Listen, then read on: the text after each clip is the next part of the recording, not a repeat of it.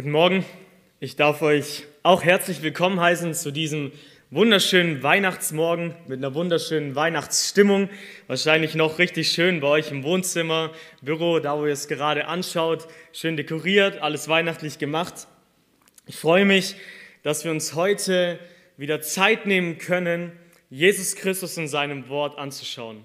Und ihr seid vermutlich schön entspannt, zufrieden, die Geschenke wurden ausgepackt, jetzt nichts mehr, wo man unbedingt drauf wartet. Wahrscheinlich sind einige noch satt von gestern Abend, nicht mal ein Frühstück gebraucht. Also wir merken in diesen Tagen, uns geht es wirklich richtig gut. Wir dürfen das Leben hier genießen, das Gott uns schenkt. Wir durften Geschenke auspacken und wollen heute Morgen auch wieder ein Geschenk auspacken. Und das ist Jesus Christus. Wir können ihn in seinem Wort nicht genug betrachten und das, was er an Weihnachten gemacht hat und wozu er gekommen ist. Und in dieser Predigt wollen wir uns wieder und noch einmal darüber Gedanken machen und einen weiteren Aspekt anschauen von dem, was Christus an Weihnachten für eine Herrlichkeit, für eine Schönheit offenbart hat. Und den Text, den wir dafür gemeinsam lesen wollen, finden wir im Propheten Maleachi Kapitel 2 und zwar die Verse 1 bis 9. Das soll unser Predigtext, unsere Weisung, Offenbarung Gottes für diese Predigt sein, die uns anleiten soll, etwas mehr von Jesus Christus zu entdecken. Maleachi Kapitel 2, die Verse 1 bis 9. Ich möchte den Text einmal vorlesen. Und nun, ihr Priester, an euch ergeht dieses Gebot. Wenn ihr nicht hört und wenn ihr es nicht zu Herzen nehmt, meinem Namen Ehre zu geben, spricht der Herr der Herrscharen, so werde ich den Fluch unter euch senden und eure Segnungen verfluchen. Ja, ich habe sie schon verflucht, weil ihr es nicht zu Herzen nehmt.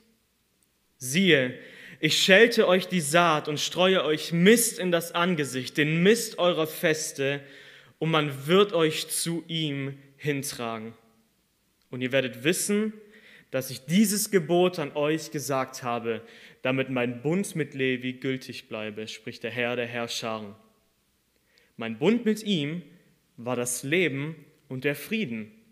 Und ich gab sie ihm zur Furcht, und er fürchtete mich, und er zitterte vor meinem Namen. Das Gesetz der Wahrheit war in seinem Mund, und Unrecht fand sich nicht auf seinen Lippen. Er wandelte mit mir in Frieden und Geradheit, und viele brachte er von ihrer Schuld zurück. Denn die Lippen des Priesters sollen Erkenntnis bewahren, und Weisung sucht man aus seinem Mund, denn er ist ein Bote des Herrn der Herrscharen. Ihr aber seid abgewichen vom Weg. Ihr habt viele Straucheln gemacht im Gesetz, ihr habt den Bund Levis gebrochen, spricht der Herr der Herrscharen. So habe auch ich euch beim ganzen Volk verächtlich und niedrig gemacht, in dem Maß, wie ihr meine Wege nicht bewahrt und die Person anseht, beim Gesetz. Das ist das Wort Gottes. Dreimal die Erinnerung spricht der Herr der Herrscharen und dreimal die Erinnerung, Gott will heute durch diesen Text, der an vielen Punkten nicht so weihnachtlich klingt, zu dir und zu mir sprechen, uns etwas von sich offenbaren. Und ich möchte, bevor wir ihn studieren, noch einmal mit meinem Herrn Jesus sprechen. Jesus Christus, ich kann nichts ohne dich tun, das bekenne ich für mich immer wieder gerne. Ich brauche dich, Herr, und ich bitte dich von meinem ganzen Herzen, rede du, rede du, Herr, dass meine Worte deinen Namen groß machen, dass wir mehr über dich staunen, dass ich deine Wahrheit mit meinen Lippen weitergebe, dass du groß gemacht wirst, Jesus, und dass wir in diesem Text dich entdecken und die Schönheit, die du an Weihnachten gebracht hast, Jesus, dass wir erkennen, dass du der Retter bist, du der Herr, du der Priester und dass wir dich brauchen und dass allein du uns geben kannst, was nichts und niemand auf der Welt uns sonst geben kann, Herr. Bitte schenk es durch die Predigt. Gib mir an geeigneter Stelle die richtige Emotion, die klaren Worte und vor allem rede du durch deinen Geist, Herr. Amen. Ich möchte in einem ersten Punkt einmal den Text mit euch wahrnehmen. Als ich ihn das erste Mal gelesen habe, hatte ich mehr Fragen als Antworten. Und ich möchte einmal mit euch einfach durchgehen, dass wir mal die grobe Struktur, den Aufbau von unserem Text wahrnehmen. Ich habe die Verse 1 bis 9 gelesen, obwohl wir in der letzten Predigt die ersten drei Verse eigentlich schon angeschaut haben. Aber das hat einen Grund, denn insgesamt bildet das Ganze eine Einheit. Die Verse 1 bis 9 geben uns nämlich einen Rahmen, die ersten drei Verse und die letzten drei Verse. Verse 1 bis 3 und 7 und 9 greifen thematisch die gleichen Sachen auf. Und im Zentrum stehen die Verse 4 bis 6 mit dem wunderbaren Vers 5, wo diese Worte Leben und Frieden wie richtig hervorleuchten, neben all dem Fluch und der Schande und dem Versagen, der hier das hier geschildert wird. Ich möchte also in einem ersten Schritt mal Verse 1 bis 3 und 7 bis 9 mit uns aufgreifen und nochmal anschauen. Verse 1 bis 3 war die Wiederholung eben von letzten Mal. Wir finden hier eine Aufforderung von Gott in Vers 1 an die Priester, eine Aufforderung, etwas zu tun. Es ist die Aufforderung an die Priester und in, in, in, im Sinne an sie, auch an das ganze Volk, Gott die Ehre zu geben, was das große Anliegen eigentlich der Schöpfung und auch von diesem Buch ist, uns zu zeigen, wie wird Gott geehrt und vor allem, wie wird Gott in einem Leben nicht geehrt? Wo versagen wir Menschen durch unsere Sünde?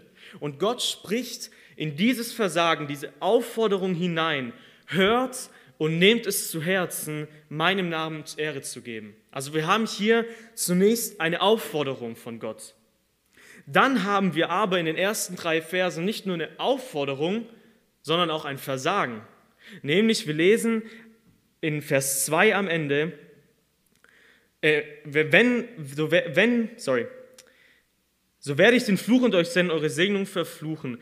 Ja, ich habe sie schon verflucht, weil ihr es nicht zu Herzen nehmt.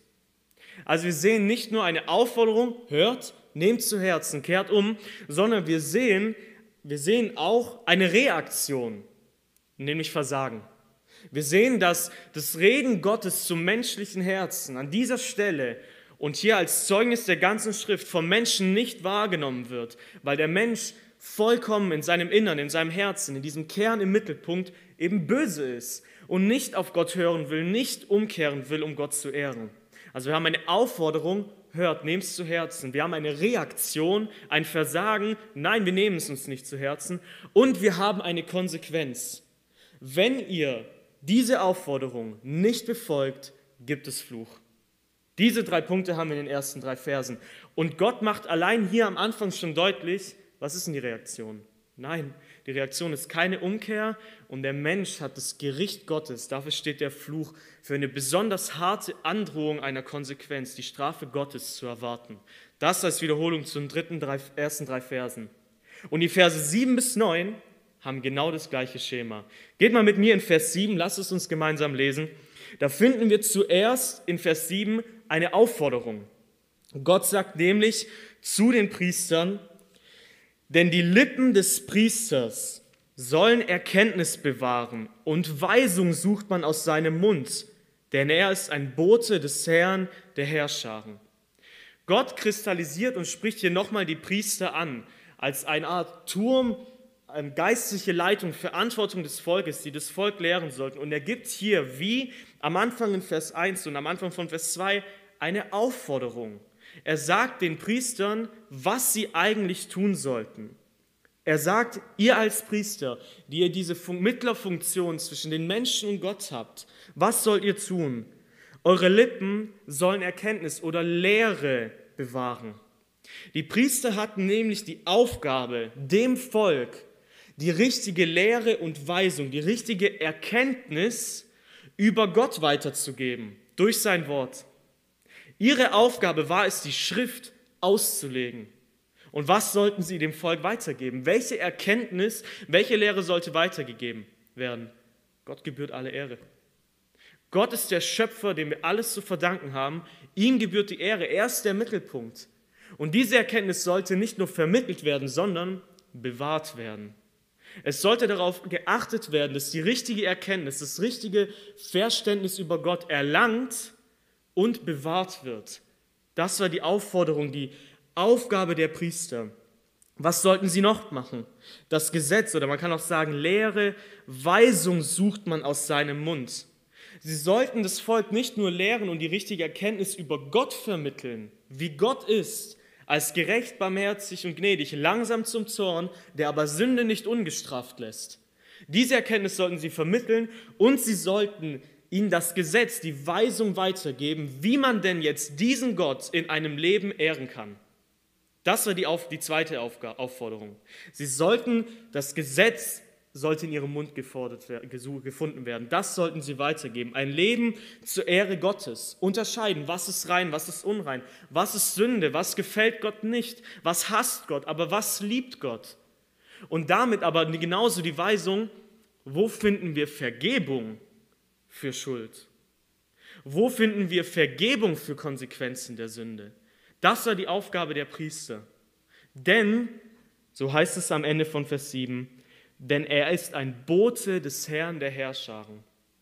Gott hatte die Priester in dem alten Bund extra besonders als Funktion dem Volk gegeben. So wird es in einer wunderschönen Weise in den fünf Büchern Mose äh, beschrieben. Ich habe sie euch gegeben für euch, damit sie das machen, diese Aufgabe übernehmen als Mittler im, in der Weisung, im Glauben und der Lehre von Gott, im Rechtsspruch, im Unterricht über einen Lebenswandel genauso auch die, die Priester haben genauso Urteil gefällt bei Gesetzesbrüchen, bei Rechtsverhandlungen und genauso im dritten Punkt, was Sühnung anbelangt.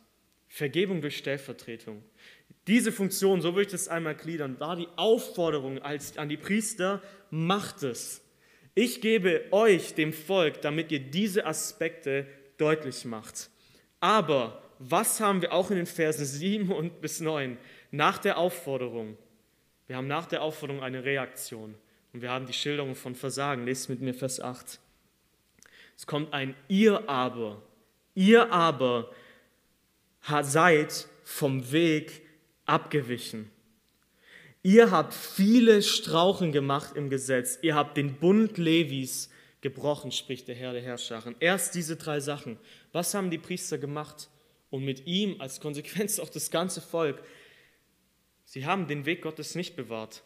Sie sind abgewichen vom Weg, von dem geraden Weg eines gerechten, guten Wandels zur Ehre Gottes sind sie abgewichen. Zweitens, sie haben zum einen selbst, je nach Übersetzung, selbst viele Straucheln gemacht im Gesetz. Sie sind nicht geradlinig gewandelt. Sie haben das Gesetz, die zehn Gebote als Beispiel, nicht eingehalten. Und je nach anderen Übersetzungen heißt es, ihr habt andere zum Straucheln gebracht im Gesetz, weil ihr nicht die richtige Lehre über mich vermittelt habt, weil ihr mich nicht geehrt habt, selbst kein Vorbild wart, habt ihr das Volk in Riesenschlamassen mit reingezogen. Und ihr als Priester tragt damit eine besondere Verantwortung als geistliche Leitung. Sie haben viele Straucheln gemacht im Gesetz, nicht nur ein paar. Sie waren Sünder und haben andere zum Fall gebracht.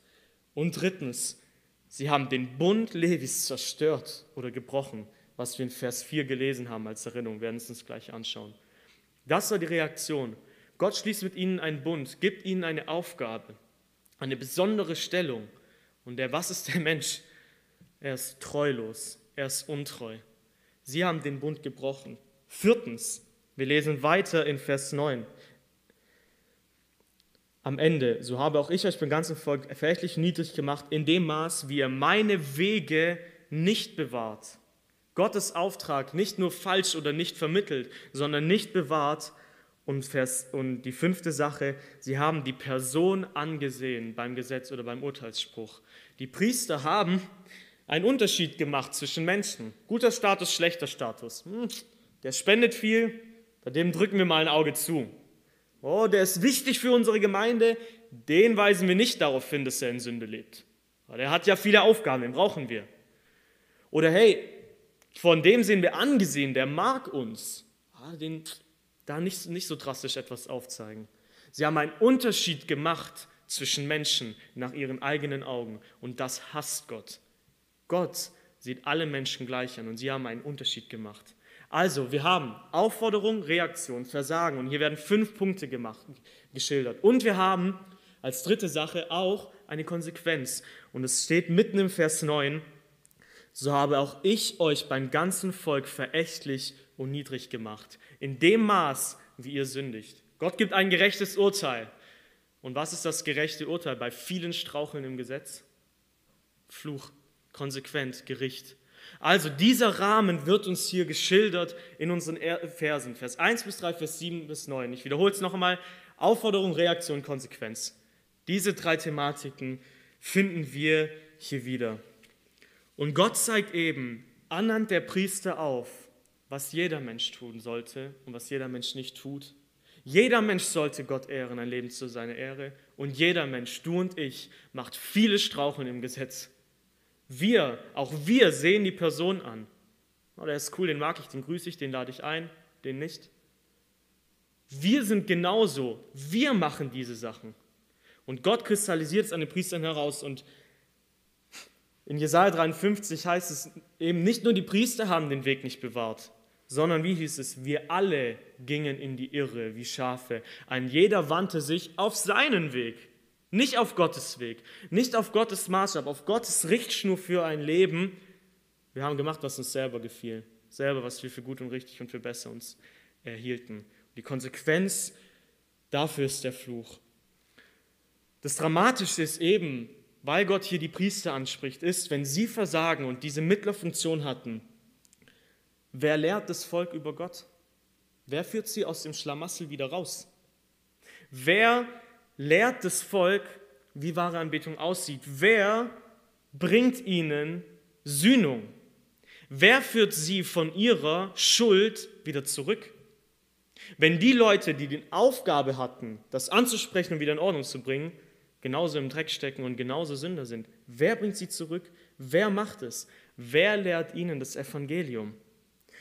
Und wenn wir unseren Text, wir haben ihn durchgelesen, jetzt in diesem Rahmen, dieser Gliederung nochmal anschauen, dann merken wir, die Verse 4 bis 6 sind irgendwie so ganz anders. Die sind irgendwie ganz anders. In diesem Dreck der Sünde, in diesem schlimmen Unreinen, wird hier auf einmal voll der Kontrast geschildert. Ich lese noch einmal die Verse 4 bis 6 vor. Und ihr werdet wissen, dass ich dieses Gebot an euch gesandt habe, damit mein Bund mit Levi gültig bleibe, spricht der Herr der Herrscharen. Mein Bund mit ihm war das Leben und der Frieden. Und ich gab sie ihm zu Furcht, und er fürchtete mich, und er zitterte vor meinem Namen. Das Gesetz der Wahrheit war in seinem Mund und Unrecht fand sich nicht auf seinen Lippen. Er wandelte mit mir in Frieden und Geratheit und viele brachte er von ihrer Schuld zurück. Hier wird uns so ein Kontrast geschildert. Die Priester kommen da echt nicht gut weg in Malachi. Und hier wird uns aber eine Person aufgezeigt, die ihren Job als Priester erfüllt hat. Wer ist es? Wer hat es gemacht? Es heißt nämlich, es wird hier in der Vergangenheit gesprochen. Also es heißt nicht, es wird einer kommen, sondern es heißt, es war einer da, der so gelebt hat. Das ist eine der Fragen. Für mich, als ich das gelesen habe, war so, okay, ich dachte, ich kenne zumindest ein paar Stories aus der Bibel, aber ich kann mich irgendwie nicht daran erinnern, wann ein Priester sowas gedacht hat, weil sie im Großteil der Schrift schlecht wegkommen. Die nächste Frage, die ich hatte, war, was um alles in der Welt ist dieser Bund mit Levi? Was ist das? Was ist damit gemeint? Wann hat Gott einen besonderen Bund mit den Priestern geschlossen? Ich möchte die Verse mit uns durchgehen. Zunächst sagt Gott in Vers 4 eine Begründung, warum er dieses Gebot, diese Anweisung gibt. Wenn ihr die Aufforderung nicht befolgt, gibt es eine Konsequenz. Warum macht er das? Er sagt, ihr werdet wissen, dass ich dieses Gebot aus Vers 1 an euch gesandt habe, damit mein Bund mit Levi gültig bleibe oder bestehen bleibe. Warum sagt Gott das? Der Bund mit Levi der Bund mit den Leviten, das war der Stamm von den zwölf Stämmen Israels, wo die Priester ausgebildet wurden und die die Priester hatten. Dieser Bund war ein zweiseitiger Bund. Wir haben es gelesen in Vers 8, er konnte gebrochen werden. Er konnte von der einen Partei kaputt gemacht werden. Und dieser Bund war zweiseitig. Es war nämlich folgendermaßen, Gott hat ihnen gesagt, ich gebe euch eine Aufforderung, äh, eine Aufforderung, ihr sollt mir dienen, das machen, dann werde ich euch segnen mit Leben und Frieden. Wenn ihr das aber nicht tut, habt ihr so wie jeder andere Mensch auch Fluch zu erwarten anstatt Segen, Konsequenz zu erwarten. Und Gott macht deutlich und sagt, ihr habt den Bund gebrochen und ich tue jetzt nicht so, als ob wir nie einen geschlossen hätten. Ich tue nicht so, ja gut, hat es halt nicht geklappt, habt ihr euren Teil nicht eingehalten, okay, dann mache ich halt auch nichts. Sondern Gott sagt, wisst ihr was, ihr habt euren Teil nicht eingehalten, der behält Gültigkeit für mich, ihr bekommt jetzt nämlich einfach die Konsequenz. Mein Bund mit Levi bleibt bestehen und ihr bekommt jetzt die Konsequenz 400 Jahre lang, bis dieser Bund durch einen neuen abgelöst wird. Ja, dieser, dieser Bund, dieses levitische Priestertum, es war von Anfang an auf Vergänglichkeit ausgelegt und wir werden es nachher anschauen, haben schon, eigentlich schon gemerkt, warum. Aber Gott sagt, er soll gültig, gültig bleiben. Und wisst ihr, welcher Aspekt gültig bleiben soll? Ich zeige euch, welche Konsequenz es mit sich bringt, wenn man nicht für mich lebt. Ich zeige es euch, diese Konsequenz, wenn ich euch beim Volk niedrig mache. Dann geht es weiter eben in Vers 5, dass dieser Bund definiert wird mit zwei Aspekten, Leben und Frieden. Und dann wird uns eben ein Vorbild, eine Person geschildert, die ihren Job als Priester erfüllt hat. Die Job als Priester erfüllt hat. Was hat es mit all diesen Dingen auf, auf sich? Was hat es mit dem Bund mit Levi auf sich? Gott hatte mit dem ganzen Volk Israel, mit allen zwölf Stämmen, einen Bund geschlossen. Und darin waren auch die Regelungen für die einzelnen Stämme enthalten. Und schon in diesem allgemeinen Bund war sozusagen der Bund mit Levi enthalten, also diese Aufgabe an die Priester, was sie tun sollten. Hier wird aber dieser Bund in Malachi konkret benannt. Das heißt, der Bund mit Levi. Er sagt nicht der Bund mit den Vätern oder der Bund mit Israel, mit dem ganzen Volk, sondern es wird eine konkrete Bezeichnung getroffen. Also hier wird ein Bund geschildert, der ex explizit mit Levi gegeben wurde. Eben dieses Leben und Frieden. Und dann eben diese Person als Vorbild, die Gott fürchtete, die vor dem Namen Gottes zitterte, die das Gesetz der Wahrheit in ihrem Mund hatte, die kein Unrecht auf ihren Lippen tat, die mit Gott wandelte, eine Beziehung mit Gott lebte und dadurch viele von ihrer Ungerechtigkeit zurückbrachte. Wann hat jemand so gelebt? Wann hat jemand das erfüllt? Und es gibt eine Parallelstelle im Alten Testament und es ist wirklich eine Handvoll, wo Gott in diesem System des Gesetzes, des alten Bundes, was ein Schatten und ein Bild auf das Bessere in Jesus ist, hat Gott genauso im Versagen der Priester vereinzelt Vorbilder aufleuchten lassen, die uns ein Bild auf etwas Besseres und Vollkommeneres sein sollen, nämlich Jesus. Und ein Bild davon ist Pineas. Falls ihr noch nicht gehört habt, diesen Mann gab es und wir wollen das aufschlagen in 4. Mose, Kapitel 25. Da wird uns zum einen diese Person, eine Tat dieser Person geschildert, die genauso ein Mensch war, nicht perfekt war, aber an dieser Stelle eben ihren Job erfüllt hat und da wird eben dieser Bund nochmal besonders erwähnt. In 4. Mose Kapitel 25, Vers 1 bis 13. Davor ging es darum, dass der Prophet Biliam, der ein falscher Prophet war, das Volk eigentlich verfluchen sollte, aber nur Segen aussprechen konnte. Und jetzt, Kapitel 25, ist eben die Stelle danach, was ist danach passiert. Und wir merken hier folgende Situation. Und Israel blieb in Sittim und das Volk fing an, zu huren, Unzucht zu treiben mit den Töchtern Moabs. Und diese luden das Volk zu den Opfern ihrer Götter ein, und das Volk aß und beugte sich nieder vor ihren Göttern. Und Israel hängte sich an Baal Peor, das ist der Name einer Gottheit, und der Zorn des Herrn entbrannte gegen Israel.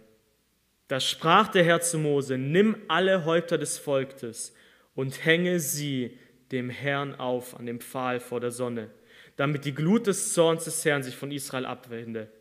Und Mose sprach zu den Richtern Israels, erschlagt jeder seine Leute, die sich an Baal Peor gehängt haben. Was für eine skurrile Situation. Was für, was für ein Text. Das ist richtig grausam. Wisst ihr, was grausam in diesem Text ist? Was wir Menschen gemacht haben. Wisst ihr, was das Grausame darin ist? Das Volk fing an, rumzuhuren sexuelle Unmoral auszuleben mit Menschen, wo Gott gesagt hat, ihr sollt Menschen heiraten, einen Ehebund schließen mit Menschen, die genauso zu mir gehören. Und sie haben weder den Ehebund geschlossen, noch die Aufgabe befolgt, einen Menschen, eine Beziehung zu einem Menschen einzugehen, der genauso Gott liebt. Sie haben angefangen rumzuhuren, Sünde auf der irdischen Ebene zu tun, zwischenmenschlich. Und was genauso sonst? Sünde auf der anderen Ebene in Bezug zu Gott. Beides hat mit Gott zu tun. Das eine wird aber am nächsten ausgeübt. Und die andere Sache war, dass sie sich vor den fremden Göttern niedergeworfen haben. Sie haben sowohl auf der zwischenmenschlichen Ebene Sünde betrieben, die genauso gegen Gott ist, und sie haben Sünde direkt gegen Gott betrieben, indem sie angefangen haben, andere Götter anzubeten und sich vor ihnen niederzubeugen, sie zu verehren, sie zu ehren, anstatt Gott groß zu machen. Und was Gott hier schildert und sagt, ich habe einen Bund mit euch geschlossen. Und wisst ihr, was die Konsequenz war, wenn ihr meinen Bund nicht befolgt? Ihr wolltet, mit, ihr wolltet mitmachen, ihr habt Ja gesagt. Ja, habt ihr gesagt, ich will diesen Bund schließen. Und Gott schildert hier in einer so dramatischen, skurrilen Weise, was die gerechte Strafe, die Konsequenz für seinen Fluch ist, für den Fluch ist. Und schaut mal, was passiert. Dann wird in Vers 6 folgendes geschildert. Ein siehe, ein Mann von den Kindern Israel kam, brachte eine Midianiterin zu seinen Brüdern vor den Augen Moses und vor den Augen der ganzen Gemeinde der Kinder Israel, als diese am Eingang des Zeltes der Zusammenkunft weinten. Und als Pinias, der Sohn Eleasas, des Sohnes Aarons des Priesters, hier ist dieser Pinias erwähnt, ein Priester, es sah, stand er auf aus der Mitte der Gemeinde, nahm eine Lanze in seine Hand und er ging dem israelitischen Mann nach in das Innere des Zeltes und er durchbohrte sie beide, beide, den israelitischen Mann und die Frau durch ihren Bauch. Da wurde die Plage von den Kindern Israel abgewehrt und an die an der Plage gestorbenen waren 24.000. Gott, Gott gibt dem Volk aufgrund ihrer Hurerei, ihrer Sünde, und er macht es an eben diesen Texten, die so blutig sind im Alten Testament, deutlich, was ist Konsequenz für Rebellion und Sünde gegen mich. Und es sterben 24.000. 24.000. Könnt ihr euch vorstellen, was das für ein Leichenhaufen war in einem Zeltlager? Und dann wird hier eine konkrete Situation geschildert, wo ein Mann Hurerei ausüben möchte mit einer anderen Frau und sie zu sich ins Zelt holt. Und Pineas führt demonstrativ an diesen beiden aus, was allen Menschen widerfahren sollte. Sie werden durchbohrt. Sie müssen die Konsequenz für ihre Schuld selber tragen. Aber weil Pineas das getan hat, hat Gott gesagt, diese Demonstration reicht aus. Ich werde nicht alle vernichten, obwohl es alle verdient haben. Es reicht damit. Er hat für meinen Namen geeifert und er hat die Plage vom Volk abgewehrt, damit nicht noch mehr sterben, sondern Gott, sondern Gott sagt, das reicht jetzt an dieser blutigen, dramatischen Lektion. Und dann heißt es in Vers 10, der Herr redete zu Mose und sprach, Pinias, der Sohn Eliasas, des Sohnes Aarons, des Priesters, hat meinen Grimm von den Kindern Israel abgewandt, indem er in meinem Eifer in ihrer Mitte geeifert hat, sodass ich die Kinder Israel nicht in meinem Eifer vertilgt habe. Darum sprich, siehe, ich gebe ihm, und jetzt kommt, meinen Bund des Friedens. Und er wird ihm und seinen Nachkommen nach ihm ein Bund ewigen Priestertums sein, weil er für seinen Gott geeifert und für die Kinder Israel Sühnung getan hat. Folgende Aspekte will ich hier deutlich machen an Pinias. Pinias hat für Gott geeifert. Er wandelte mit Gott, wie es in Malachi beschrieben wurde. Er hatte eine Beziehung zu Gott. Er hatte ein Anliegen dafür, dass Gott geehrt wird und dass Menschen erkennen, was die Konsequenz für Sünde ist. Und er hat im Auftrag Gottes gehandelt. Und er hat etwas getan, damit nicht noch mehr sterben, hat die Plage abgewandt, damit das Volk nicht vertilgt wird. Und er hat für die Kinder Israels Sühnung getan, indem er für Gott geeifert hat. Und dann gibt Gott ihm diesen Bund des Friedens und des Lebens. Ihm, ihm und seinen Nachkommen, also den Priestern, macht Gott deutlich, Frieden und Leben. Zum einen Leben im Sinne die Nachkommenschaft. Ich werde euch versorgen auf dieser irdischen Ebene und ihr dürft in der Generationenfolge Priester sein. Ihr dürft es sein. Und ich werde euch diesen Bund bewahren, dass ihr es seid, wenn ihr die, wenn ihr die Bedingungen erfüllt. In diesem Sinne Frieden und Leben. Also eure Priesterschaft darf nicht von jemand angetastet werden, darf nicht von jemand kaputt gemacht werden, von jemand anderem, außer ihr selbst handelt, haltet die Bedingungen nicht ein. Und das wird an anderen Stelle deutlich. In Malachi heißt es, ich gab ihm den Bund des Friedens, äh, meinen Bund, Frieden und Leben, ich gab sie ihm zur Furcht. Also Gott hat ein Ziel davon erwartet, sagt, ich gebe euch etwas, wenn ihr etwas tut, auf dieser irdischen Ebene. Das hat er ihnen gegeben. Und Pinias eiferte eben an dieser Stelle für Gott und führte seinen Job aus. Jetzt will ich dich aber etwas fragen. Pinias nützt uns gar nichts. Der ist tot. Der bringt uns rein gar nichts. Er hat in dieser einen Situation dem Volk, das Volk von ihrer Unschuld zurückgebracht. In dieser einen Situation. Was ist mit uns? Wer bringt uns von unserer Schuld zurück? Wer eifert für uns für Gott? Wer kümmert sich für uns, um uns, damit die Plage abgewendet, abgewendet wird? Und in dieser Hinsicht ist Pinias so ein wunderbares Bild auf Jesus, wer war derjenige, der Eifer für die Ehre Gottes hatte? Wer hat für Gott gelebt? Jesus Christus. Und liebe Geschwister, wer ließ sich durchbohren, damit die Plage abgewendet wird? Jesus. Diese Stelle in 4. Mose 25 gibt uns eine Lektion, was Sühnung und was Sünde verdient. Und Christus hat es erfüllt. Christus hat ein perfektes Leben für dich und mich gelebt. Er wandelte mit Gott in Frieden. Und es fand sich nicht nur Unrecht, kein Unrecht auf seinen Lippen, sondern in seinen Gedanken, in seinen Taten, in seinem Herzen. Komplett war er sündlos. Und obwohl er so gelebt hat, hat er sich durchbohren lassen, damit du und ich nicht durchbohrt werden müssen. Das hat Jesus Christus für dich und mich getan. Und diese Stelle will uns das eben vorsetzen. Pinias konnte Weisungen in seinem Mund haben. Er konnte auf Gott hinweisen. Jesus Christus ist dieser Gott. Jesus Christus ist dieser Gott. Pinias konnte ein Gesetz der Wahrheit vermitteln. Wir haben es gestern gehört, Jesus vermittelt Gnade und Wahrheit. Nicht einfach nur die Wahrheit über unsere Schuld, sondern die Wahrheit, dass Gott uns gnädig sein kann. Das hat Jesus gemacht. Jesus ist der wahre Priester und der Mittler zwischen dir und Gott, jetzt, hier und heute. Jesus ist in dieser Stelle dein Pinias, der lebt und dir heute helfen kann. Und ich habe jetzt Folgendes mit uns vor. Ich möchte mit uns gemeinsam diesen Jesus anschauen.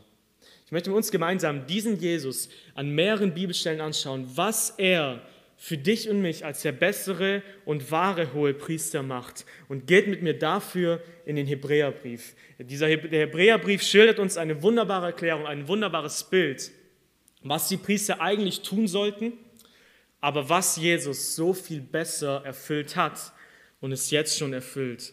Also ich möchte, bevor wir zuerst Hebräer Kapitel 2 ab Vers 17 und 18 lesen, Folgendes sagen. Diese Dinge, und so heißt es in Kapitel 2, Vers 16, was Jesus tut, tut er für die Nachkommen Abrahams.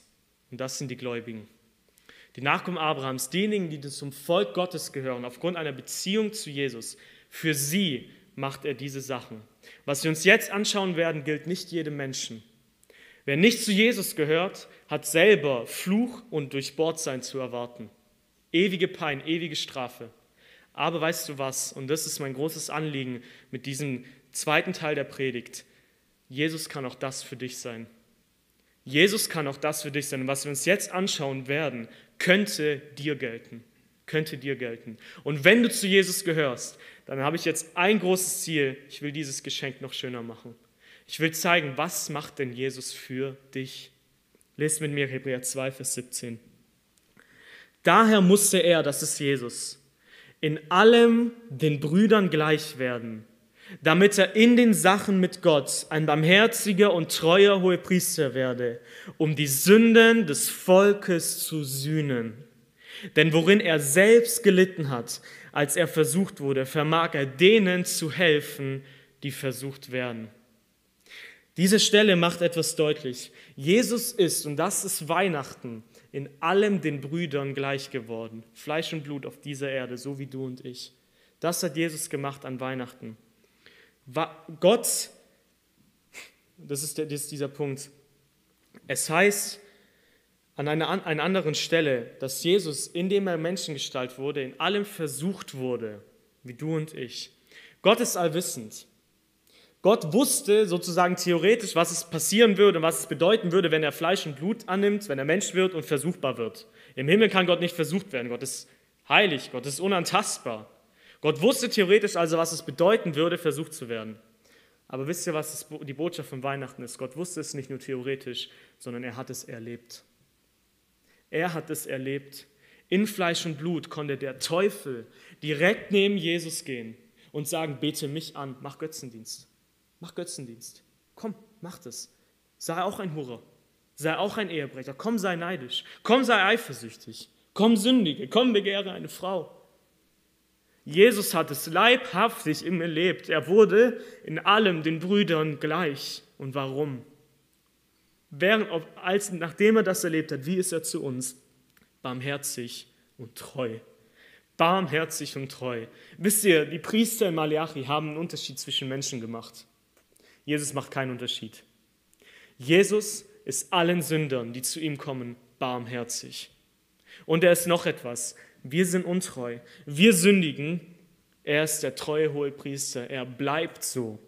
Wenn du zu Jesus Christus gehört, musst du keine Angst haben, dass dieser Bund gebrochen wird. In Jesus Christus hast du einen einseitigen Bund von Gott, ein einseitiges Versprechen bekommen, dass er dir treu sein wird, auch wenn du untreu bist, auch wenn du vom Weg abweichst, auch wenn du in die Irre gehst. Er ist dir immer noch barmherzig. Und er sühnt die Sünden des Volkes. Nicht nur eine, alle. Alle, alle, alle. Alle Konsequenzen hat er auf sich genommen, als er durchbohrt wurde. Und schaut mal, was er macht in Vers 18, worin er selber gelitten hat. Gott hat gelitten, als er versucht wurde. Vermag er denen zu helfen, die versucht werden? Und es ist meine Frage an dich. Wo suchst du Hilfe, wenn du versucht wirst? Wer hilft dir?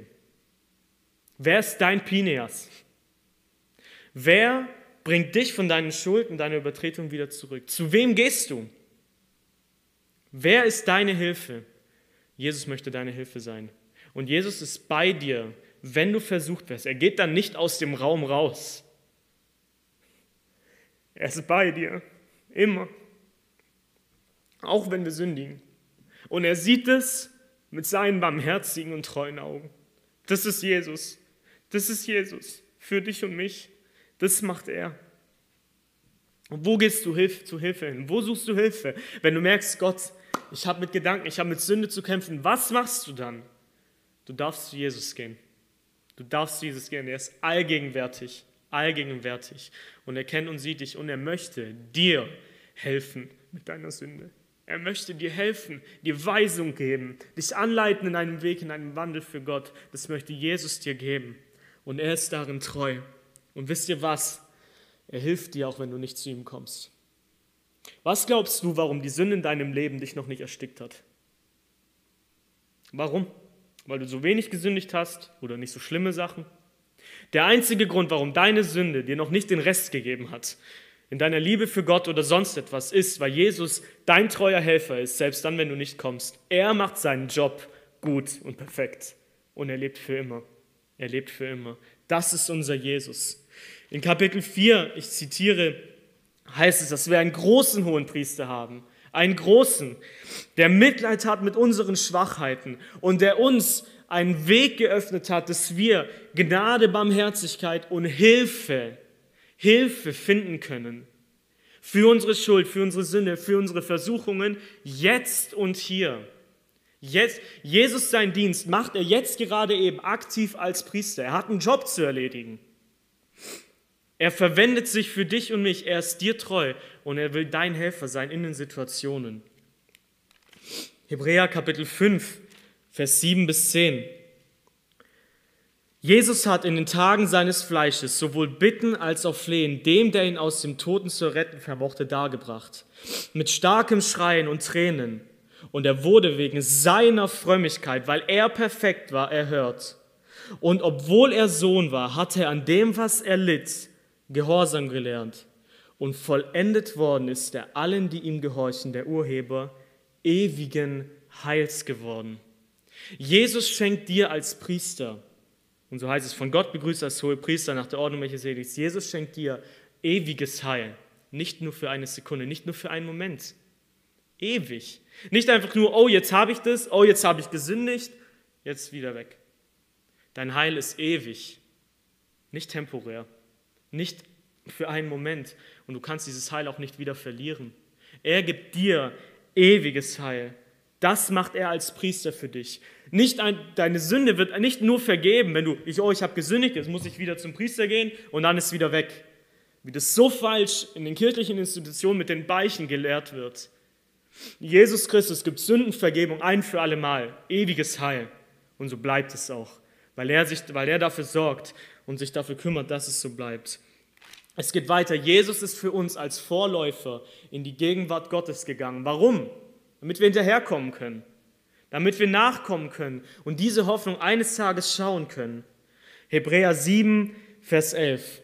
Und hier wird jetzt ein Kontrast aufgestellt zwischen dem, was Jesus gibt und dem, was Menschen niemals leisten können. Und das ist eine so wichtige, wichtige Lektion, die Gott auch durch diesen Malachi-Text uns beibringen will. Menschen können dir nicht geben, was du eigentlich brauchst. Können sie nicht. Was du brauchst, ist Sühnung. Was du brauchst, ist Leben. Was du brauchst, ist Frieden. Was du brauchst, ist Vergebung und Hilfe, auch dann, wenn du alleine bist und auch kein Internetempfang hast, um jemanden anzurufen.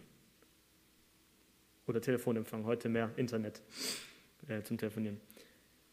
Menschen können dir das nicht geben. Menschen sind nicht immer erreichbar. Menschen sind nicht immer da für dich und Menschen enttäuschen. Menschen sind untreu. Auch die, die wir lieb haben und wir selber zu ihnen.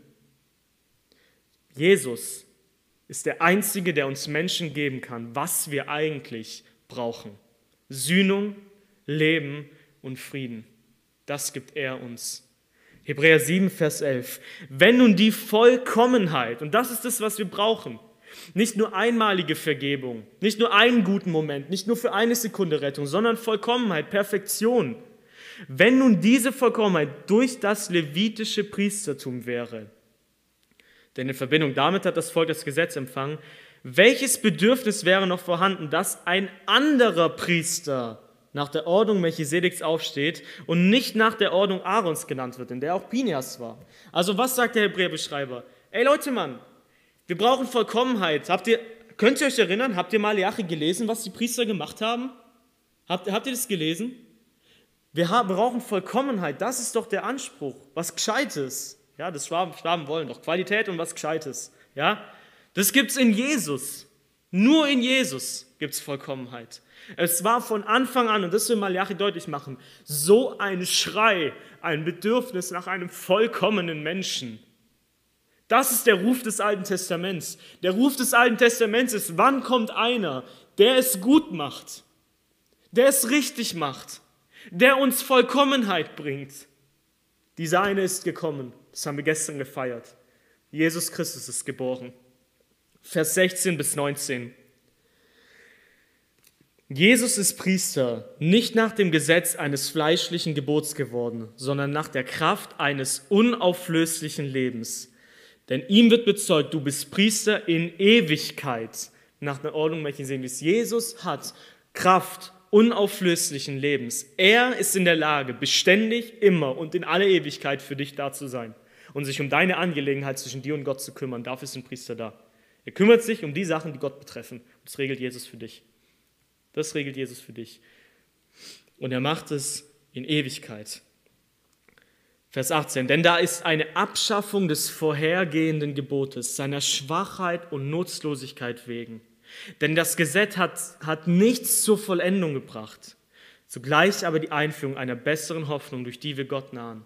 Dieser alte Bund, diese irdischen Institutionen, zehn Gebote, das ist die Aufgabe der Priester. Das hat nichts zur Vollkommenheit gemacht. Es sollte einfach nur eine Lektion dafür sein, für denjenigen, der es besser macht, für Jesus Christus.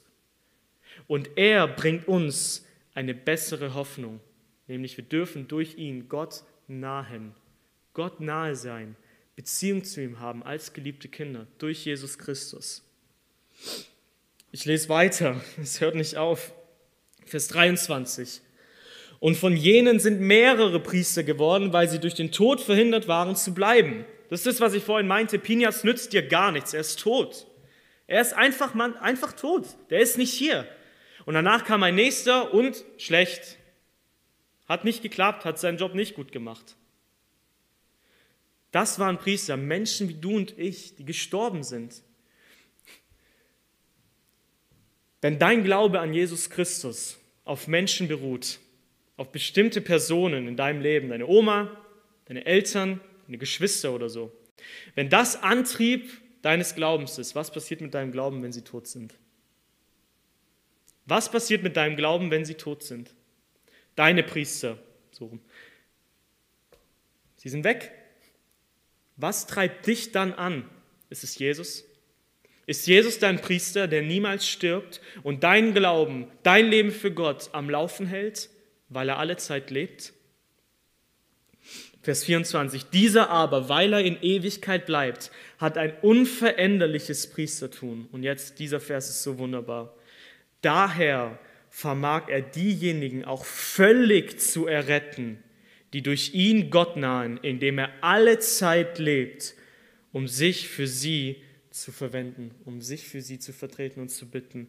Weißt du was? Jesus kann dich völlig erretten. Wirklich, so richtig, so richtig. Dass du wissen kannst, ich komme in den Himmel und da bleibe ich auch. Das kann Jesus machen, wenn du durch ihn zu Gott kommst. Und jetzt wird uns hier geschildert, Jesus hat einen Job. Er lebt alle Zeit, um sich für uns zu verwenden. Für uns. Und das ist so viel Gnade, das ist so viel Barmherzigkeit, wo eigentlich der Aufruf an uns Menschen ist, ehre Gott. Und wenn du es nicht tust, kriegst du Konsequenz. Was sagt das Evangelium? Ja, mir als Gott gebührt alle Ehre. Und wisst ihr, wie ich es bewirke und dass ich meine Ehre bekomme? Indem ich mich für euch kleinen Sünder verwende. So bekomme ich meine Ehre. So eifert Jesus Christus für Gott. Er bekommt die Ehre, indem er Sühnung macht fürs Volk. So bekommt Gott die Ehre. Das macht Jesus. Er lebt alle Zeit, um sich für dich und mich zu verwenden. Jesus gebraucht seine Allmacht, seine Stellung zu Rechten Gottes dafür, dass du dieses ewige Heil antreten kannst. Tritt da mal einen Schritt zurück. Schau dein Leben, so wie dein Leben gerade aussieht, mit deinen Problemen, deinen Schwierigkeiten, deinen Versuchen, mit den Sachen, die nicht so laufen, wo du Fragen hast, Sorgen hast, Ängste, Nöte, wo du mit Sachen nicht klarkommst. Und über all dem steht die Überschrift, Jesus verwendet sich mit seiner Allmacht gerade für dich. Macht er, steht hier drin. Haben wir gerade gelesen. Jesus gebraucht das, was er hat, diesen Rang als höchster über das Universum, dafür, dass du diese ewige Rettung bekommst und antreten kannst. Ab Vers 26 wird uns Jesus beschrieben. Denn wir haben einen solchen Priester gebraucht, der heilig ist, unschuldig, unbefleckt, abgesondert von den Sündern und höher als die Himmel. Er ist anders, er ist kein Sünder und er ist höher als diese Himmel. Er hat alle Macht. Der es nicht Tag für Tag nötig hat, wie hohen Priester, zuerst für die eigenen Sünden Schlachtopfer darzubringen, dann für die des Volkes. Also die Priester waren auch Menschen, auch Pinias war ein Sünder. Denn dies hat Jesus ein für alle Mal getan, als er sich selbst geopfert hat, als er sich selbst hat durchbohren lassen. Das Gesetz bestellt, Priester zu, bestellt Menschen zu Priestern, die Schwachheit haben. Das Wort des Eidschwurs aber, nach das nach dem Gesetz gekommen ist, ein Sohn, vollendet in Ewigkeit. Das ist Jesus. Das ist Jesus ohne Schwachheit, ohne Schwäche, ohne dass er etwas nicht regeln könnte oder zu etwas nicht in der Lage ist. Und er ist vollendet, vollkommen gemacht in Ewigkeit. Er ändert seine Meinung zu dir nicht. Es ist vollendet, es ist vollbracht. Und in Vers 8, Vers, Kapitel 8, Vers 1, und das ist das Fazit von unserem Hebräer-Exkurs, die Summe dessen, also das Fazit, das, was ich euch gerade aufzeigen wollte durch Jesus ist, wir haben einen solchen hohen Priester, der sich gesetzt hat. Es ist vollbracht. Es ist vollbracht. Er hat diese Sühnung erwirkt und du wirst dieses Ziel erreichen. Er hat sich hingesetzt, er regiert zu Rechten des Thrones der Majestät in den Himmeln. Du hast einen Priester, der deine Sachen regelt der deine Sachen regelt. Ich habe ein kleines Beispiel. Ähm, mein Vater ist Kfz-Mechaniker und er kennt sich einfach super gut mit Autos aus. Und es kommt bei mir hin und wieder vor, dass ich aufgrund einer jugendlichen oder ungestümen Fahrweise ähm, ein paar Probleme ans Auto bringe. Es irgendwie die Spur verschoben ist, weil man irgendwo rangeboxt ist oder Kratzer oder sonst etwas. Und wisst ihr, ich habe ein großes Privileg und das ist meine Lektion. Wisst ihr, was ich machen kann? Papa regelt es. Papa regelt es. Da passt wieder etwas nicht, da ist was krumm. Da sind irgendwelche Kratzer dran. Ich gebe das meinem Papa ab und ich kriege das Auto genauso gut zurück. Mein Papa regelt es und er liebt mich, er zahlt sogar. Das macht Jesus für dich. So ist Jesus für dich. Da ist dein Leben, wo du von der Spur abkommst, wo was nicht passt, passt wo Kratzer reinkommen, wo Fehler passieren, wo man vom Weg abdriftet, im wörtlichen Sinne. Ja, Papa regelt. Jesus regelt es als Teil des dreieinigen Gottes. Er regelt es für dich. Und weißt du was? Er zahlt sogar. Er zahlt sogar. Er hat Sühnung erwirkt, weil er durchbohrt wurde. Das ist unser lieber Jesus. Das ist unser lieber Jesus. So ist er, so wundervoll ist er, so barmherzig, so gnädig.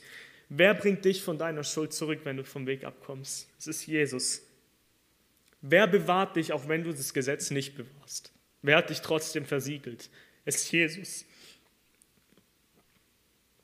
Wer sieht dich als Person nicht an, obwohl du nichts verdient hast? Es ist Jesus, er ist barmherzig. Und wer ist dir treu? Und das wird so oft wiederholt. Treuer Hohepriester, treuer Priester. Wer ist dir treu, wenn du mal wieder untreu warst? Das ist Jesus. Und zwei Wörter in dem Malachi-Text haben in wunderbarer Weise so hervorgeleuchtet: Leben und Frieden.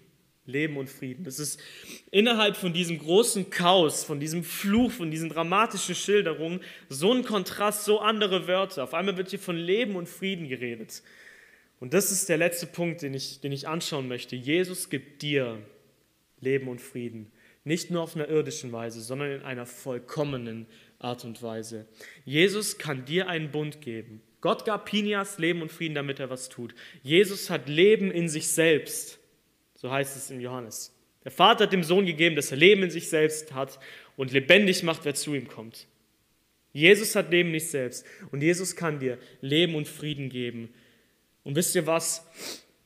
Diese Wörter, das brauchen wir.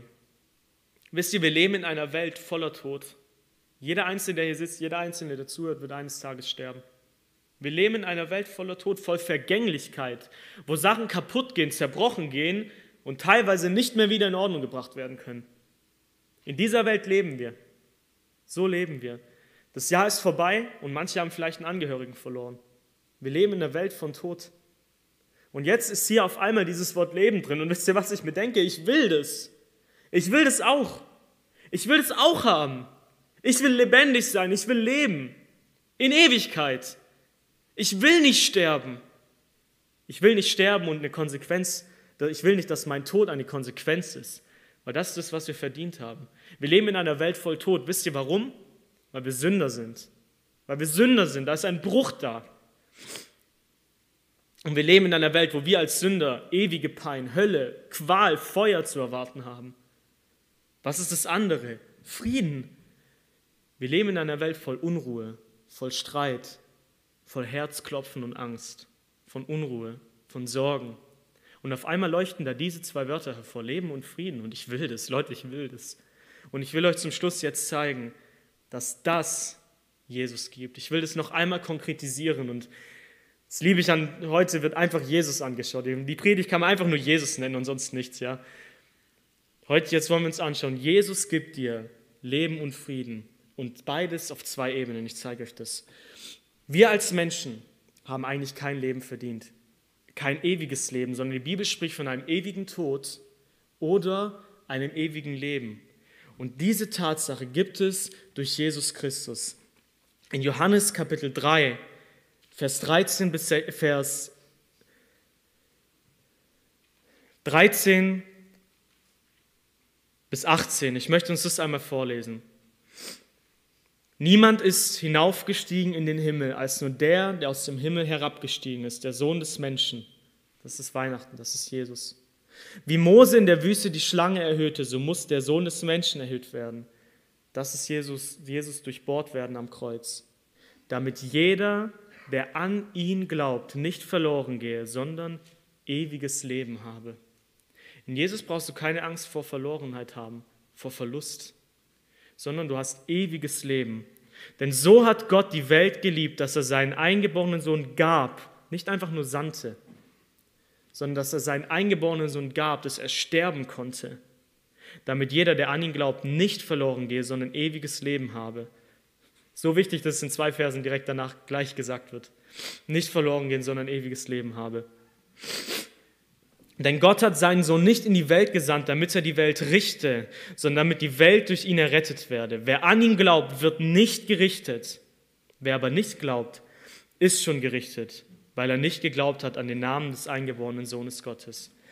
In Jesus Christus, durch den Glauben an ihn, gibt es die Möglichkeit, nicht Gericht, nicht Fluch, nicht Konsequenz erwarten zu müssen, sondern ewiges Leben, lebendig sein. Der Lohn der Sünde ist der Tod. Die Gnadengabe Gottes aber ewiges Leben in Jesus Christus. Der Tod muss nicht dieser Feind sein, diese Konsequenz, wo es einfach nur schlimmer geht und in eine Ungewissheit den Berg runter. Sondern der Tod kann für uns durch Jesus Christus die Tür zu einer vollkommenen, schönen Welt in der Gemeinschaft Gottes werden, ohne all diese Sachen, die uns auf dieser Erde wehtun. Dieses Leben gibt allein Jesus Christus. Aber Leben ist noch ein anderer Aspekt. Leben ist nicht einfach nur dieses ewige Schöne, sondern wir merken das, es gibt ja so eine Redewendung, da erfährt gerade jemand Leid oder dem geht es nicht gut, dann sagen wir, ja, das ist doch kein Leben. Also wenn es einem so geht, das ist doch kein Leben. Und wir merken, Leben hat auch was irgendwie mit so einem erfüllten Lebenszustand oder Qualität oder so in diesem Sinne zu tun. Das ist ja auch so wirklich lebendig sein. Da gehört ja mehr dazu, als einfach nur, dass mein Herz klopft. Ja? Leute, die im Krankenhaus liegen, sind auch lebendig, auch wenn die sich nicht so fühlen.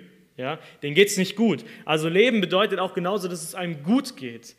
Und jetzt will ich dir das zeigen. Jesus bringt dir ewiges Leben schon jetzt schon jetzt. Ich will euch zwei Stellen kurz zeigen, ihr müsst sie nicht unbedingt aufschlagen, wo eine Verknüpfung hergestellt wird. Das Leben mehr ist nur als diese ewige Gemeinschaft mit Gott, sondern auch ein Zustand. Einmal Psalm 69, Vers 33, da heißt es, die Sanftmütigen werden es sehen und sich freuen. Die den Herrn suchen, euer Herz wird leben. Hier wird ein Parallelismus aufgezeigt. Also auf der einen Seite wird gesagt, Sanftmütige, das sind diejenigen parallel, die Gott suchen, die die Angelegenheit nicht selber regeln, sondern die Gott vertrauen, nicht auf ihre eigene Kraft. Und was werden diese Sanftmütigen? Sehen und freuen, ihr Herz wird leben.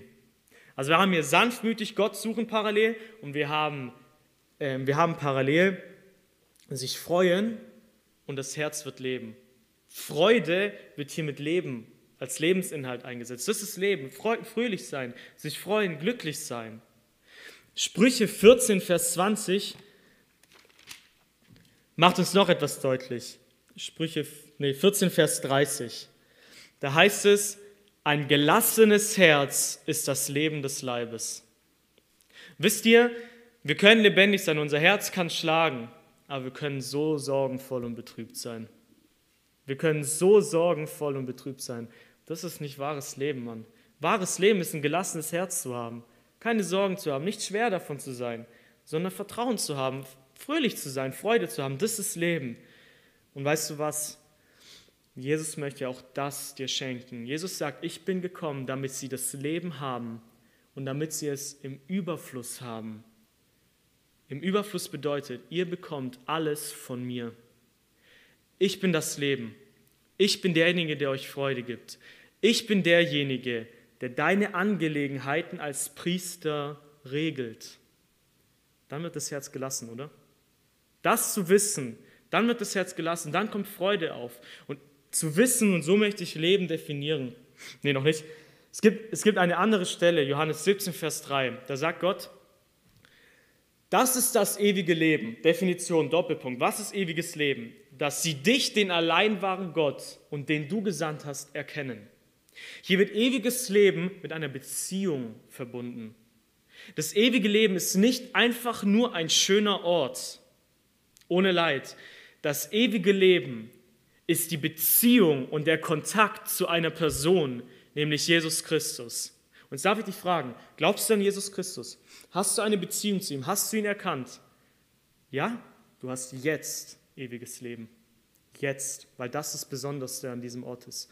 Du hast Gott erkannt, hast Gnade und Wahrheit gesehen und du hast jetzt Leben. Leben ist zu wissen, dass aufgrund der Beziehung zu Jesus meine Vergangenheit, Gegenwart und Zukunft in den allmächtigen Händen Gottes liegt, die für mich durchbohrt wurden. Das ist Leben. Deswegen kann Paulus sagen, Christus ist mein Leben und Sterben mein Gewinn. Warum? Was habe ich in Christus? Ich habe in Christus einen erhöhten Priester, der zu Rechten Gottes sitzt, der sich für mich verwendet, der meine Vergangenheit, Gegenwart und meine Zukunft in seinen Händen hält, die für mich durchbohrt wurden. Diese Gewissheit jetzt und hier zu haben, macht das Herz gelassen. Das gibt Friede und Freude in den Stürmen des Lebens.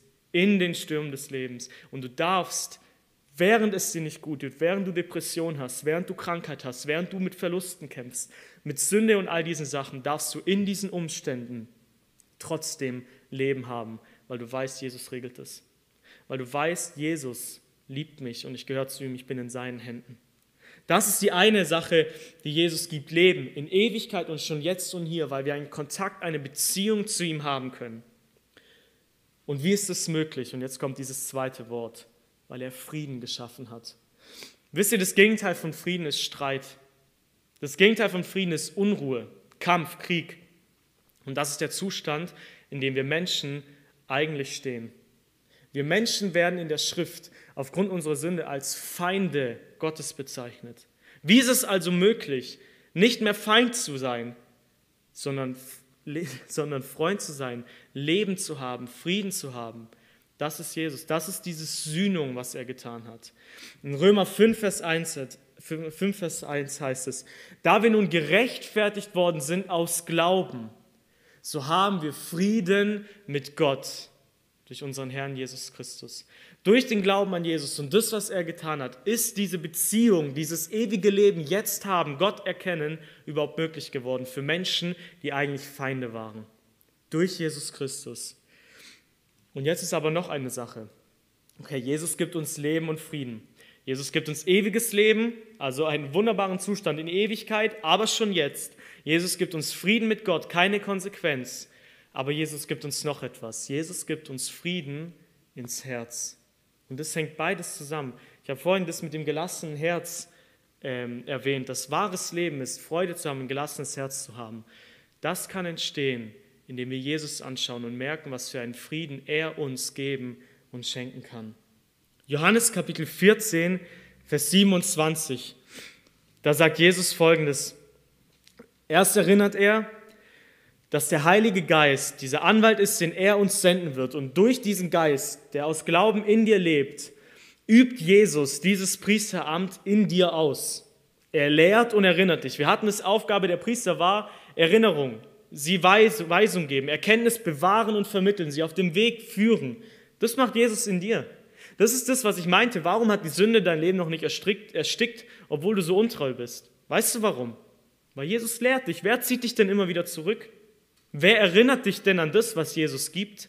An das, was er getan hat und wer du in ihm bist? Das macht Jesus aktiv in deinem Leben. Das sind Wunder, die du wir heute erleben. Es ist unmenschlich, Buße zu tun.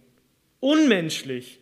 Menschliches Herz ist unbußfertig. Es ist nicht normal, wenn ein Mensch sagt, es tut mir leid, Jesus, bitte hilf mir, ich brauche dich und ich liebe dich. Das ist göttlich. Das ist nichts Menschliches. Das macht Jesus aktiv durch seinen Heiligen Geist in dir als Priester, heute, jetzt und hier, auch heute Nachmittag und nächste Woche. Macht er aktiv. Und Jesus sagt, dass er diesen Beistand senden wird. Und dann sagt er in Vers 27, Frieden lasse ich euch, meinen Frieden gebe ich euch. Nicht wie die Welt gibt, gebe ich euch. Euer Herz werde nicht bestürzt oder erschüttert. Seid auch nicht furchtsam. Das ist der Frieden, den Jesus nicht nur zwischen Mensch und Gott schafft, sondern in unseren Herzen schaffen möchte, indem er seinen Frieden gibt, indem er daran erinnert, ich habe die Welt überwunden, ich bin Herrscher, ich bin König, ich bin Priester. Was gibt dir deinen Frieden in deinem Alltag? Was gibt dir deine Zufriedenheit? Welche Dinge musst du kaufen, musst du machen, damit du das hast, Frieden im Herzen? Was musst du erleben? Was muss bei dir vorhanden sein, damit du sagen kannst, okay, jetzt habe ich Leben. Jetzt bin ich fröhlich, jetzt bin ich zufrieden, mein Herz ist nicht ängstlich. Was ist es? Wisst ihr, alle Sachen, die wir bauen, auf die wir bauen, die uns das geben, sind vergänglich. Die können in einem Nu weg sein. In einem Nu können sie einfach wieder weg sein. Deswegen sagt Jesus, nicht wie die Welt gebe ich euch. Es gibt Dinge und Aspekte in der Welt, die eine gewisse Zufriedenheit geben können. Wirklich. Viel Geld auf dem Konto zu haben, gibt dir eine gewisse Gelassenheit für die Zukunft. Ist so einen Job zu haben, Familie. In gewisser Weise liegt darin ein Friede. Aber der ist so brüchig.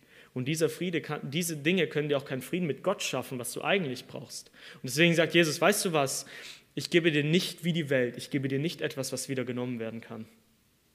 Ich gebe dir nicht etwas, was so ist wie diese Dinge in der Welt. Ich gebe dir meinen Frieden. Und deswegen sagt er, sei nicht bestürzt, sei nicht furchtsam, sei es nicht in Johannes 16, Vers 33, es gibt nur zwei Stellen im Johannesevangelium, wo Jesus über Frieden spricht. Leben kommt ganz, ganz, ganz, ganz oft vor, da können wir übelst viel anschauen. Zwei Stellen mit Frieden und das ist jetzt die zweite. Jesus sagt, dies habe ich zu euch geredet, also alles davor, damit ihr in mir Frieden habt. In der Welt habt ihr Bedrängnis, aber seid guten Mutes, habt ein gelassenes Herz Ich habe die Welt überwunden. Ich habe die Welt und alles, was in ihr ist, der Hochmut, die Sünde, Konsequenzen, Teufel, all diese Dinge, ich habe sie überwunden, ich habe sie besiegt. Ich habe etwas vollbracht. Und weißt du was? In der Welt habt ihr Angst, habt ihr Bestürzung. Wenn, ganz ehrlich, wenn, wenn wir unsere Lebensumstände anschauen, diese Unsicherheiten, Dinge, die nicht passen, dann kriegt man Angst. Dann wird das Herz bestürzt. Vor allem dann in diesen Momenten, wo man merkt, Säulen, Dinge, auf die ich gebaut habe, zerbrechen auf einmal. Dann wird das Herz bestürzt. Deswegen sagt Jesus, wo kriegst du Frieden? Was sollst du anschauen? Er sagt Frieden in mir, in dem, was ich getan habe und in dem, was ich bin und was ich für dich tun kann. In dem du weißt, du bist mit mir in Frieden verbunden, ich liebe dich und deine Vergangenheit, Gegenwart und Zukunft ist in meinen allmächtigen Händen, die für dich durchbohrt wurden. Diesen Frieden möchte Jesus geben ins Herz. Das macht Jesus. Und Leute, wie schön wird es sein, ihm zu begegnen, oder? Wie schön wird es sein. Das ist mein Abschluss. Diese Weihnachten merken wir, dass so viele Dinge, so Gegebenheiten, die wir sonst irgendwie schön finden, auf einmal, wenn sie nicht mehr da sind, dann merken wir, was ist toll, mit Personen zu sein, die uns lieb haben und die wir lieben können. Und das, obwohl wir böse Sünder sind. Ne? Und das, obwohl diese Menschen uns genauso äh, enttäuschen, wir sie enttäuschen, sie uns aufregen, wir sie aufregen. So. Trotzdem merken wir, ey, das Besondere sind Liebesbeziehungen, diesen Menschen zu begegnen. Was glaubt ihr, wie schön das wird, Jesus anzuschauen? Jesus zu begegnen, wenn dieses ewige Leben, diese Beziehung, die wir jetzt schon haben, in ein Schauen übergehen wird, wo wir Jesus sehen werden, den, der so perfekt ist und das alles für uns macht. Das wird so ein wundervoller Moment. Ich will Zusammenfassung fassen. Jesus ist der wahre und bessere Priester, der dir Sühnung, Leben und Frieden geben kann allein Jesus Christus. Und das macht er aktiv durch seinen Geist, denn die Gesinnung des Geistes ist Leben und Frieden. Damit wünsche ich euch eine frohe Weihnachten. Und auch wenn das jetzt ein längeres Betrachten war, lasst uns über Jesus staunen, lasst uns richtig freuen. Ehre sei Gott in der Höhe, freue dich Welt und Frieden auf Erden in den Menschen seines Wohlgefallens durch Jesus, den Friedefürst. Amen. Ich möchte gerne noch beten.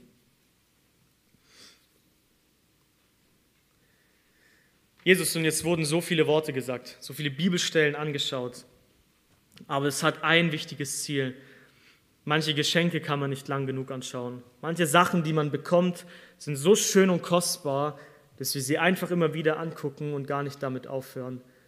Und das sollte mit dir passieren, Jesus. Wir wollen dich betrachten, diesen hohen Priester, der für uns gekommen ist, der unsere Schuld wegnimmt, unser Leben in seinen Händen hält, der uns ewiges Leben und Frieden mit Gott bringt und der uns schon jetzt Frieden ins Herz und wahres Leben schenken kann.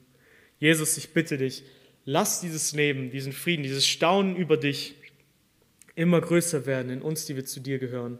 Und ich bitte dich, all die Zuhörer, die mitgehört haben und noch nicht zu dir gehören, die dich noch nicht als Priester haben, noch nicht an dich glauben, offenbar dich ihnen. Schenk dich ihnen, bitte Jesus Christus, wir brauchen dich. Und dein Name sei gepriesen für das, was auf dieser Welt möglich ist, durch dich. Amen.